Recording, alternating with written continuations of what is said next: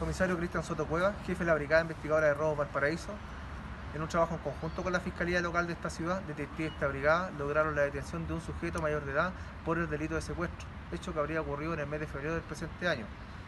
donde en los diversos eh, entradas de registros autorizados por el tribunal competente realizados en la parte alta de esta ciudad se encontraron diversas especies producto de delito, entre ellos cuadros de pintura,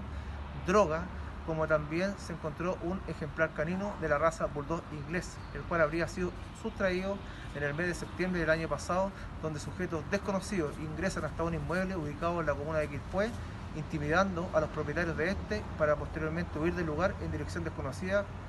con alrededor de seis ejemplares de la raza ya indicada. A raíz de lo anterior, el imputado es puesto a disposición del tribunal competente por el delito ya indicado.